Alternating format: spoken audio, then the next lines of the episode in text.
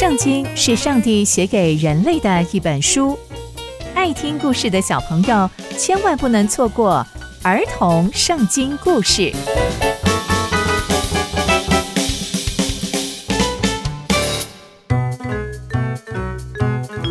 亲爱的大朋友、小朋友们，大家好，我是佩珊姐姐。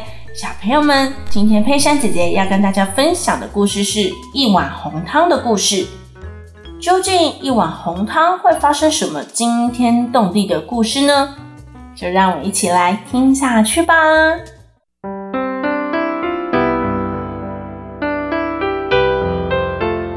以撒和利百加结婚之后，利百加一直没有怀孕，以撒因此而向上帝祷告。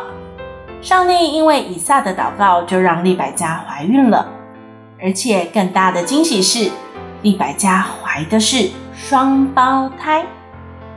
利百加深深感受到两个宝宝在肚子里相争，让她非常非常的不舒服，觉得非常的痛苦。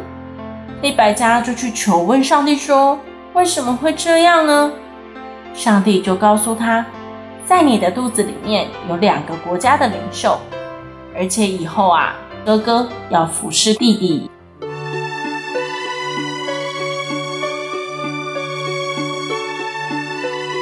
到了丽百加生宝宝的日子，生出来果然是两个宝宝。先生出来的哥哥全身红彤彤的，全身都有毛，所以把他的名字取作以扫。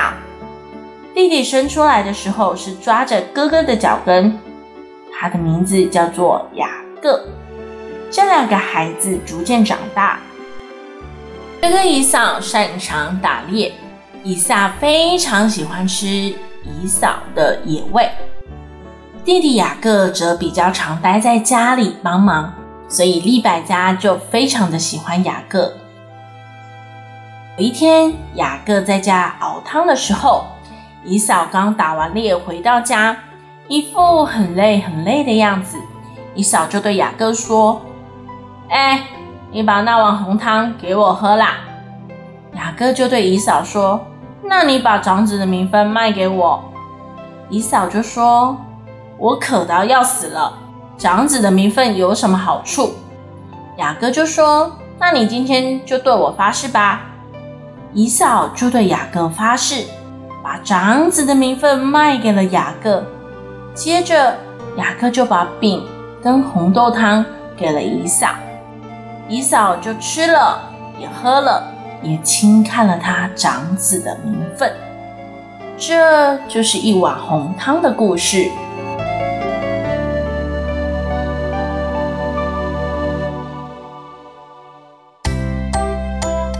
从今天的故事，我们可以看见以嫂轻看了他长子的名分，用一碗红汤就把长子的名分卖给了雅各。在那个年代啊，长子的名分是很重要的哦。只有长子才可以继承家中的产业，所以以扫不只是轻看了长子的名分，还轻看了以撒的祝福，也轻看了上帝对他们家的祝福。所以小朋友们，我们要真知道我们的身份，我们是属于上帝的宝贝，更不可以轻看上帝的祝福。刚刚佩珊姐姐分享的故事就在圣经里面哦。期待我们继续聆听上帝的故事，下次见喽，拜拜。